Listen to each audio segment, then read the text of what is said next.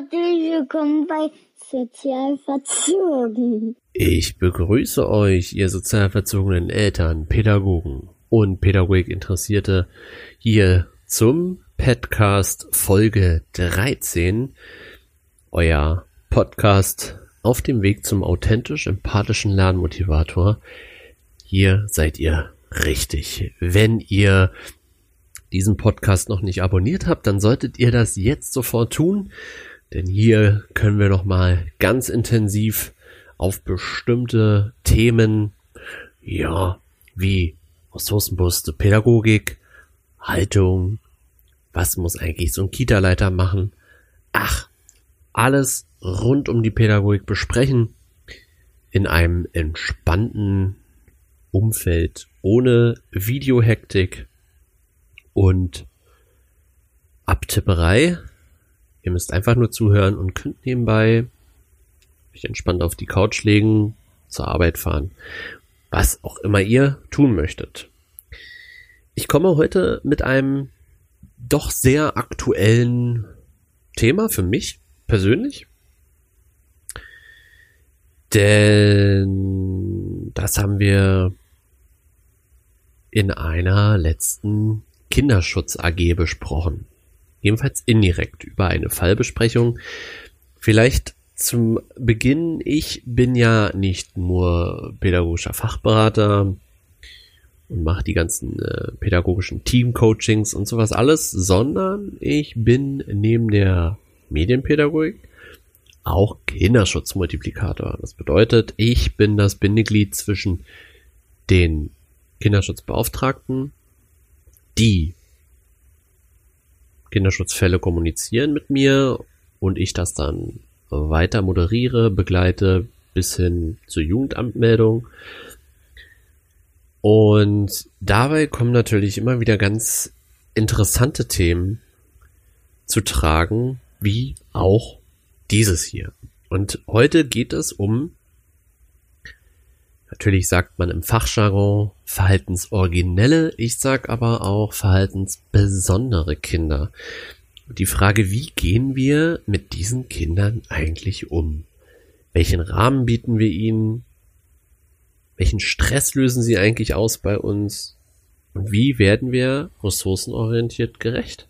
Das ist gar keine einfache Frage, muss ich euch ganz ehrlich sagen.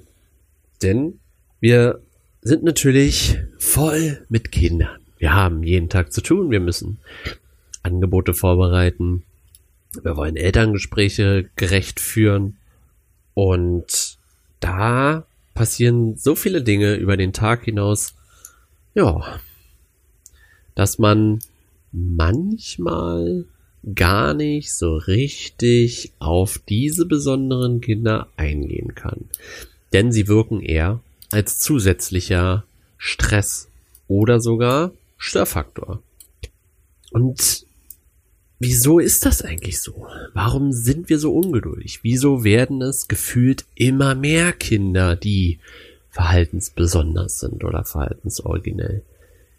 Tja, Leute, vielleicht sollten wir uns diese Frage mal wirklich ganz genau angucken und fangen erstmal damit an, was ist denn überhaupt ein verhaltensbesonderes oder verhaltensoriginelles Kind? Und es wird relativ klar definiert. Man könnte schon sagen, dass es sehr schroff definiert ist. Geht hier um ein abnormes Verhalten, was eben nicht, und jetzt finde ich das auch wieder ein bisschen absurd, was eben nicht der gesellschaftlichen Norm angepasst ist. Da geht es halt um ein Anspannungsverhalten. Das kann aber verschieden aussehen. Das kann aggressiv sein, das kann zurückgezogen sein, das kann autoaggressiv sein und so weiter und so fort. Das sind viele verschiedene Faktoren, die da mitspielen. Es ist quasi, wenn man einen Pädagogen fragt, in der Kita beispielsweise oder auch in der Schule, es sind die Kinder, die den Alltag komplett sprengen, weil sie ja Aufmerksamkeit verarschen wollen, weil sie zerstörerisch sind, weil sie defizitär unterwegs sind. Vielleicht sowas wie schlecht erzogen, unkontrollierbar und was da alles halt kommt. Sie wirken halt als Ausreißer. Sie sind gefühlt nicht die ganz netten Burschen oder Mädels, die halt auf alles hören, die auf das Übliche, in Anführungsstrichen, reagieren, die sich eben nicht, ich sag jetzt mal ganz salopp, mit einem Memory-Spiel oder äh, Steckperlen fangen lassen. Das sind eben Kinder, die schon eine besondere Aufmerksamkeit brauchen, aber nicht im defizitären Sinne. Das muss ich hier mal ganz klar sagen. Denn wir müssen uns jedoch die Frage stellen, welche Bedürfnisse müssen hier eigentlich erfüllt werden? Sind wir uns eigentlich dessen bewusst, welche Bedürfnisse diese Kinder brauchen, welche Rufe sie eigentlich aussenden, die wir vielleicht im Kita-Alltag auch gar nicht tilgen können. Oder weil wir halt so mit dem Stigma des Ausreißers behaftet sind, weil wir immer denken, oh, ey, wenn dieses Kind kommt, habe ich schon keine Lust mehr. Wenn dieses Kind da ist, muss ich mich immer nur um dieses Kind kümmern. Wenn dann auch noch die anderen verrückt spielen und ich habe keine Kraft mehr und so weiter und so fort. Ja, verstehe ich. Ich persönlich kenne das auch. Es gibt einfach Kinder, da kriegt man keinen Zugang. Das hat aber nichts mit der pädagogischen Qualität zu tun, sondern mit der ganz normalen menschlichen Empathie. Man kann nicht mit jedem Menschen gleich. Man kann auch dann nicht mit jedem Kind gleich. Das ist schon mal ein Punkt, den man für sich verinnerlichen muss.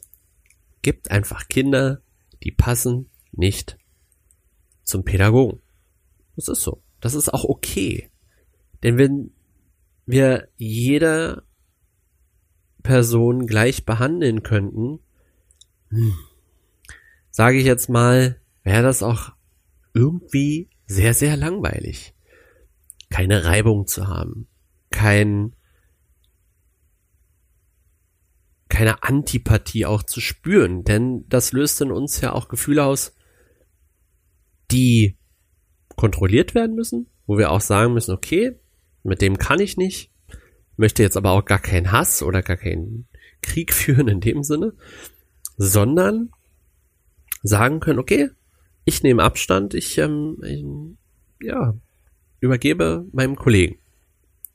Und das passiert so selten. Ja, jetzt da gebe ich zu, natürlich hat man nicht immer die Personalkapazität, dass man sagen kann, man schiebt hier Kinder hin und her. Aber vielleicht ist das auch noch mal ein ganz anderer Angriffspunkt, den wir generell in der Pädagogik auch fahren müssen. Wir versuchen natürlich jedem Kind gerecht zu werden, aber manchmal geht das einfach nicht. Und dann kriegen die Kinder ganz schnell ein Stigma und werden auch genauso behandelt. Sie werden nach ihrem Verhalten auch behandelt. Denn dadurch, dass es ja als abnorm gehandelt wird, vergessen wir, welche Bedürfnisse es trotzdem hat. Und das hat zum Beispiel ein Bedürfnis nach Zugehörigkeit. Die Kinder wollen in ein ja, System, in ein Verbund, in ein gesellschaftliches Gefüge gehören. Sie wollen zu Teil der Gruppe sein. Nur manchmal fehlt ihnen das Werkzeug, um die nötigen Schrauben zu drehen, damit sie da reinpassen. Sie haben auch den Wunsch, individuell sein zu dürfen. Und das ist so ein Grundwunsch, der halt sehr groß ist genau bei diesen Kindern. Der ist unglaublich groß zu wirken. Sie wollen wirken, sie wollen wahrgenommen werden, sie wollen ganz offen nach Hilfe rufen dürfen. Denn diese Kinder sind nicht aggressiv, weil sie aggressiv sind, weil sie böse sind. Gott, Leute, keines dieser Kinder ist böse. Bitte, bitte, bitte hört auf. Falls ihr so schon mal gedacht habt, streich diesen Gedanken. Die sind nicht böse. Weil sie haben halt noch nicht die Kompetenz erlangt, mit ihrem Individualismus umgehen zu können. Das ist wichtig. Das muss man erkennen. Und natürlich haben auch diese Kinder das Bedürfnis nach Grenzen, nach Strukturen. Aber die müssen eben auch entwicklungsgerecht sein. Diese Kinder sind clever. Und häufig brauchen sie dann eben auch ein Level höher. Grenzen, Input, wie auch immer. Aber sie brauchen vielleicht dann das nächste Level und können nicht beispielsweise mit Gleichaltrigen zusammengesteckt werden, weil sie halt schon stärker sind, kräftiger, kognitiv, stabiler, aber eben sozial emotional damit überfordert. Selbst nicht zu wissen, mit was sie sich eigentlich zufrieden geben müssen. Dann ist dieser Moment mal in Ordnung und im nächsten Moment kracht alles zusammen. Und ganz ehrlich, ich kenne das. Ich kenne das sehr gut. Ich habe aber mittlerweile Mitte 30, ja, aber auch die Werkzeuge dazu, nicht alles kurz und kein zu schlagen und mich meinem Frust komplett hinzugeben. Aber in uns ist dieses Gefühl trotzdem da. Wir können die Wut nur besser regulieren. Diese Kinder brauchen erst noch ganz viel Werkzeug. Und wenn wir nicht anfangen, die Bedürfnisse trotzdem zu sehen, uns die Zeit zu nehmen, egal welche Rahmenbedingungen ähm, vorhanden sind, dann können wir diese Kinder,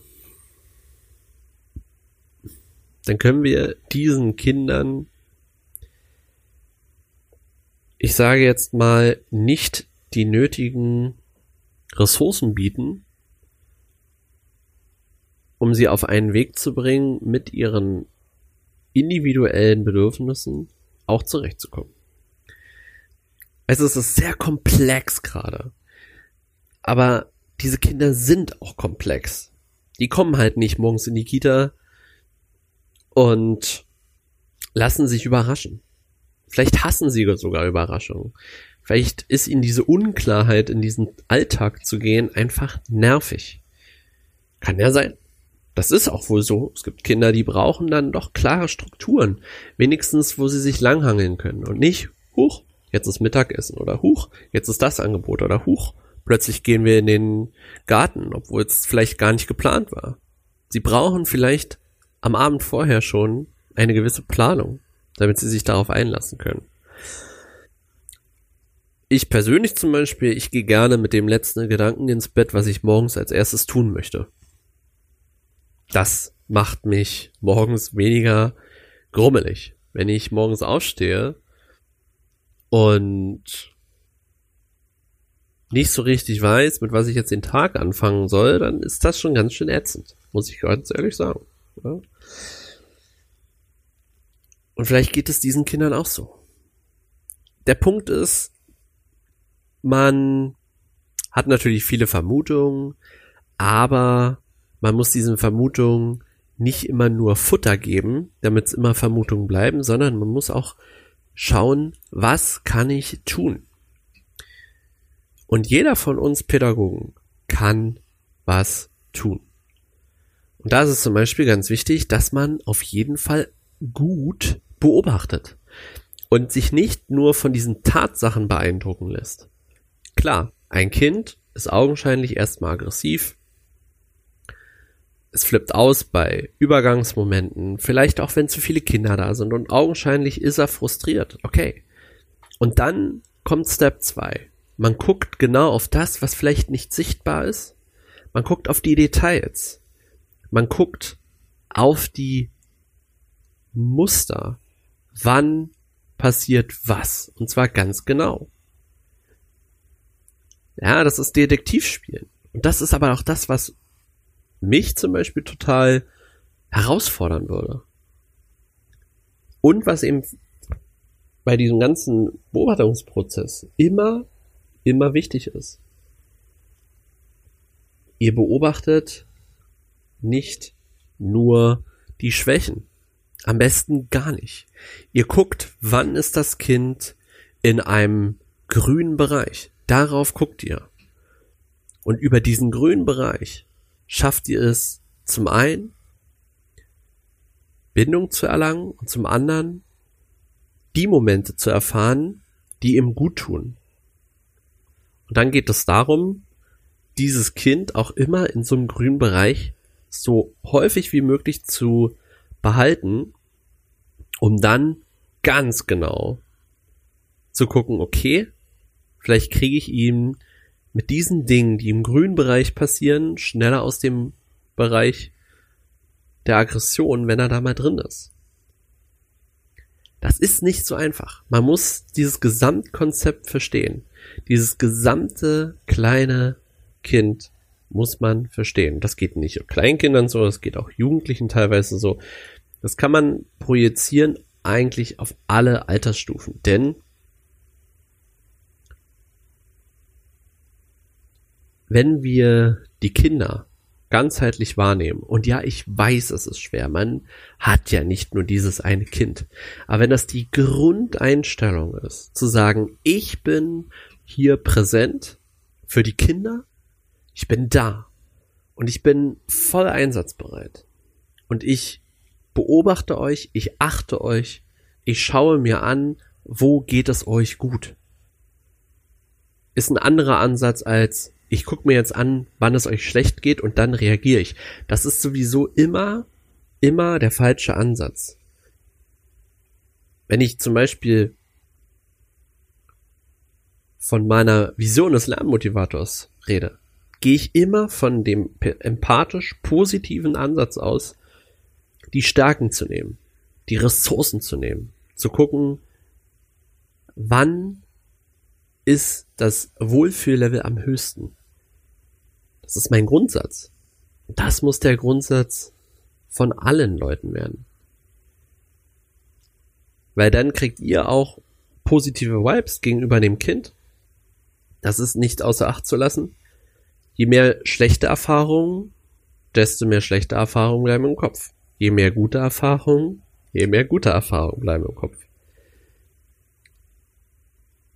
dann schaffen wir ja, vielleicht eine dauerhaft gute Beziehung, die unglaublich wichtig ist.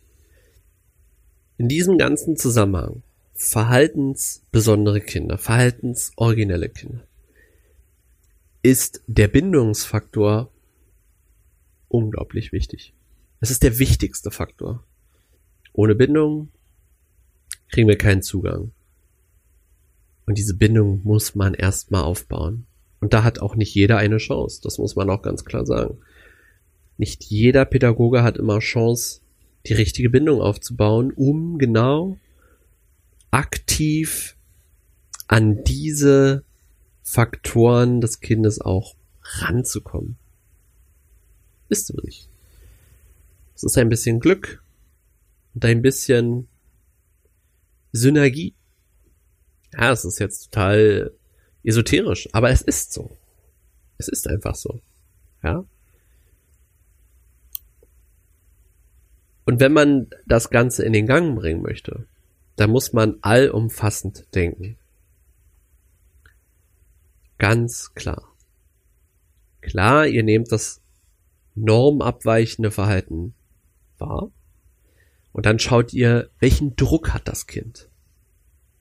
Wann verändert es sich? Welcher grüne Bereich? Welcher rote Bereich? Wo ist dieser Graubereich, wo es sich drin bewegt, was schnell zum Umschlagen führt? Wie gehe ich dann darauf ein? Lasse ich mich davon auch treiben und gehe ins Grobe oder nehme ich jetzt auch spielerisch auf und sage, okay, gut, ich sehe dich jetzt in deiner Situation, ich spiegel das Ganze und zeige die ganze Zeit, ich bin da, ich kann dir helfen. Dann ist die Frage, woher rühren die Probleme? Natürlich gehört da die Familie dazu, die Gruppenkonstellation in der Kita, die Erzieherkonstellation, das ganze Umfeld. Und dann geht man nach und nach voran. Sicherlich kann man jetzt sagen, naja, Pädagogen sind ja jetzt auch keine Diagnostiker bzw. Therapeuten. Nö. Stimmt. Sollen sie auch gar nicht sein. Aber Dennoch, weil wir jeden Tag mit diesen Kindern zu tun haben, müssen wir alles dafür versuchen, um den Kind Bewältigungskompetenzen erlangen zu lassen. Das ist unsere Aufgabe.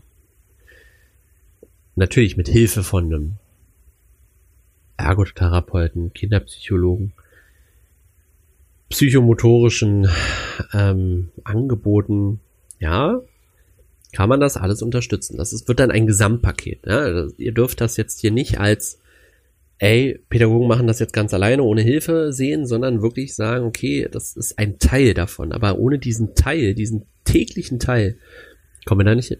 Wir kommen nicht hin. Ganz klar. Und ganz ehrlich,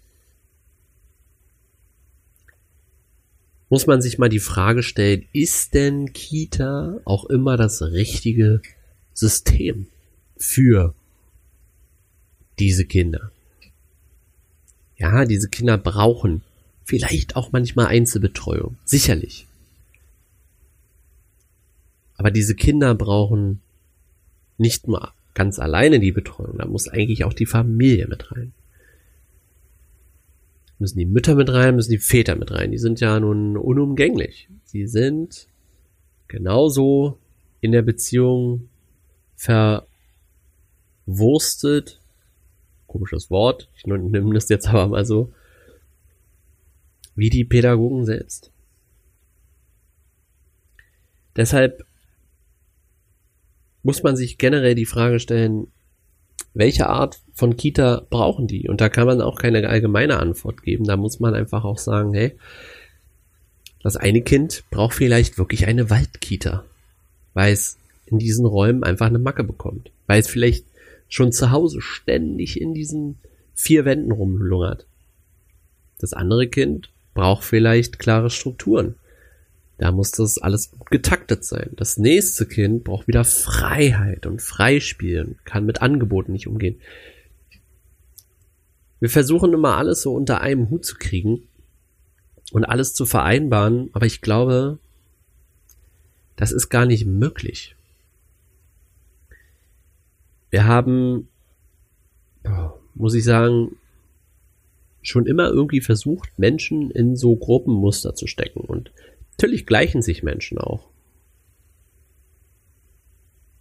Aber mehr und mehr, wenn wir schon über Persönlichkeitsentwicklung bei Erwachsenen sprechen, und das ist ja auch ein Steckenpferd von mir, ich rede sehr gerne über Persönlichkeitsentwicklung und arbeite sehr gerne mit Pädagogen an ihrer Persönlichkeit.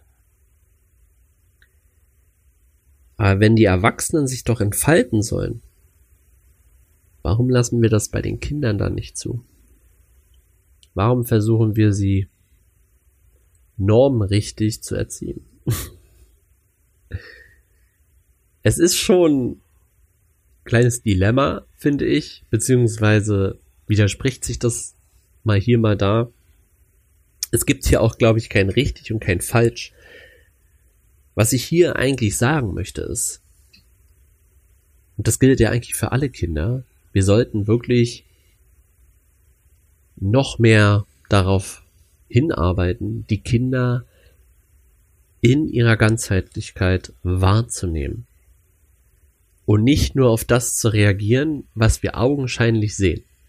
Bei diesen Kindern augenscheinlich diese Extravaganz zu sehen, dieses Ausreißen dauernd, dieses aggressive in Anführungsstrichen.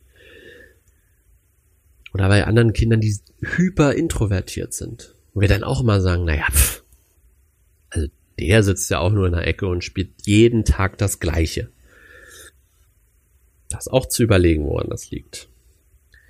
Also Leute, lasst uns mit Spannung auf diese Kinder schauen Denn wir sind doch nicht Pädagogen, um nur mit den in Anführungsstrichen netten Kindern zu arbeiten. Wir wollen doch die Herausforderungen. Das ist doch das Spannende. Ich kann euch nur wirklich empfehlen, haut da mal richtig rein, belest euch, motiviert euch dazu, redet mit euren Kollegen darüber, denn das ist auch kein Ding, was ein Erzieher alleine schaffen kann. Das geht nur als Team. Ich sag's euch. Und dann kann man an so einer Offenheit einfach auch arbeiten. Ich bin gespannt, was ihr zu diesem Thema zu sagen habt. Würde mich freuen, wenn ihr mich das wissen lassen würdet. Leider gibt's ja hier immer keine Kommentarfunktion bei Podcasts. Ein bisschen schade. Aber geht gerne auf Instagram. Könnt mir da direkt Messages schreiben oder unter den letzten Post, wie auch immer, wie ihr das möchtet. Und freue ich mich, das zu lesen. Und generell könnt ihr mich kontaktieren über sozialverzogen.de. Da könnt ihr mir über das Kontaktformular schreiben, wenn ihr mal wollt, dass ich äh, einen Workshop für euch gebe, auch gerne zu diesem Thema oder zu vielen anderen. Schaut einfach auf die Website, wenn es passt. Meldet euch bei mir, ich würde mich freuen. Dann vereinbaren wir einen Termin. Ja, freue mich drauf. Ich danke euch für eure Ohren und wünsche euch viel Spaß mit den Gedanken über dieses Thema. Und kann euch nur sagen, bleibt sozial verzogen, denn alles andere ist doch langweilig. Ich freue mich drauf. Bis dann, ich wünsche euch noch einen wunderschönen Tag. Ciao.